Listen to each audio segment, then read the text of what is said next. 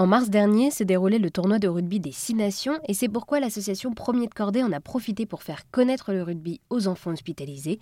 Cette association propose des animations sportives pour les enfants malades tout en mettant en place des actions de sensibilisation au handicap.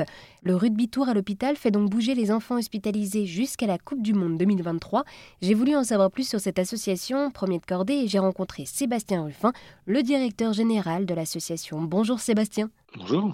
Alors merci d'être avec nous aujourd'hui sur RZN Radio et si j'ai bien compris, avec Premier de Cordée, vous amenez le sport jusque dans la chambre des enfants hospitalisés, c'est bien ça? Effectivement, l'idée du programme sport à l'hôpital tel qu'il a été défini par les fondateurs, c'est de faire rentrer à l'hôpital des éducateurs sportifs, du matériel sportif et des bénévoles de l'association. Et tout ça se met un petit peu en musique pour deux heures d'animation.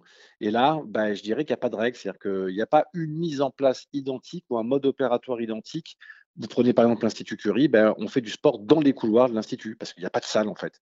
Euh, vous allez dans d'autres structures médicales, au Robert Debré, il y a un centre de loisirs, il y a le grand hall d'entrée, où euh, ben là, on peut faire de la boxe en montant un, ring mobile. Enfin voilà, donc on s'adapte en fait à la contrainte des lieux et on fait rentrer le sport coûte que coûte dans l'hôpital, quand bien même c'est dans un couloir et quand bien même on peut avoir l'impression qu'on s'éloigne vraiment d'une pratique en club mais pour un gamin qui est là plusieurs jours, voire plusieurs semaines, ça prend tout son sens en fait. Hein. Donc euh, voilà. Donc nous, on arrive le soir, on récupère un groupe d'enfants parce que les cadres de santé ou les pédiatres en amont ont déterminé que tel enfant et tel enfant pouvait effectivement avoir une pratique sportive.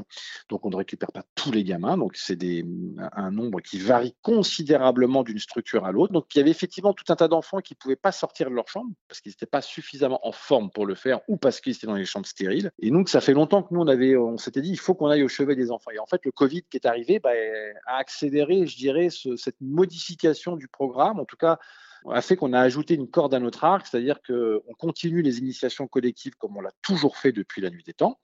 Mais à côté de ça, on a monté une autre action qui s'appelle Opisport, où là, on envoie des éducateurs de chez nous, donc là, c'est vraiment des éducateurs premiers de cordée, pour faire faire du sport directement au chevet des enfants dans le cadre d'une pratique individuelle. Et l'idée, c'est que la pratique sportive devient un outil thérapeutique à part entière. Et oui, vous vous inscrivez donc dans la philosophie du sport sur ordonnance. Oui, puisqu'aujourd'hui, selon certaines pathologies, vous pouvez vous faire, et ça, les médecins généralistes ne le savent pas, ils peuvent prescrire dans le cadre du sport ordonnance des prescriptions sportives remboursées par l'assurance maladie dans le cadre de maladies chroniques c'est la demande des hôpitaux qui se modifie. C'est-à-dire depuis le Covid, c'est eux qui nous demandent si on peut faire venir faire une intervention au chevet, etc., etc. Donc c'est des dispositifs qui sont beaucoup plus lourds, qui nécessitent beaucoup plus de moyens, puisque là, il faut qu'on embauche nous des éducateurs, donc ce qu'on appelle des enseignants APA, c'est-à-dire des enseignants en activité physique adaptée, donc des gens qui sont titulaires d'un master 2 dans cette discipline-là et qui sont formés pour pouvoir faire faire du sport à un public euh, un peu fragile en fait. Hein. Donc euh, le sport a une place et on le sait aujourd'hui hein, que selon certaines pathologies, euh, pratique du sport joue un rôle dans les, dans les récidives du cancer du sein. Il y a des écrits qui ont été faits là-dessus. Il y a tout un tas de choses derrière sur les capacités respiratoires des personnes, sur le renforcement musculaire.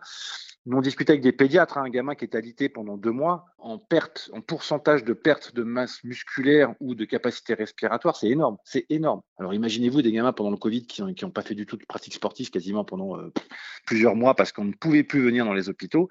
Et c'est de là qu'est parti vraiment, qu'on s'est fait interpeller par le corps médical en disant euh, là, il faut, faut, nous aider en fait. Parce que nous, on est là pour soigner les enfants, on n'a pas les moyens dans les structures hospitalières et c'est bien dommage d'avoir des éducateurs sportifs. Il y a quelques structures qui en ont, mais c'est vraiment une minorité de, structures médicales qui ont des appâts euh, salariés de l'hôpital pour pouvoir faire du, du sport aux enfants au quotidien. Eh bien, merci beaucoup euh, Sébastien pour tous ces éclairages. Vous êtes le directeur de l'association Premier de Cordée qui propose des animations sportives pour les enfants malades.